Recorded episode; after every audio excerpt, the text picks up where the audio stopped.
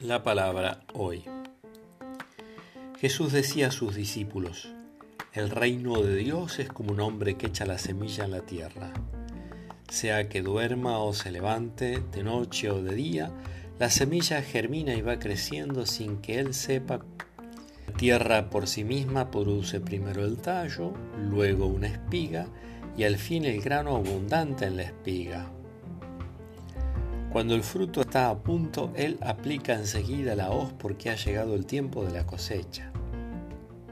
También decía, ¿con qué podríamos comparar el reino de Dios? ¿Qué parábola nos servirá para representarlo?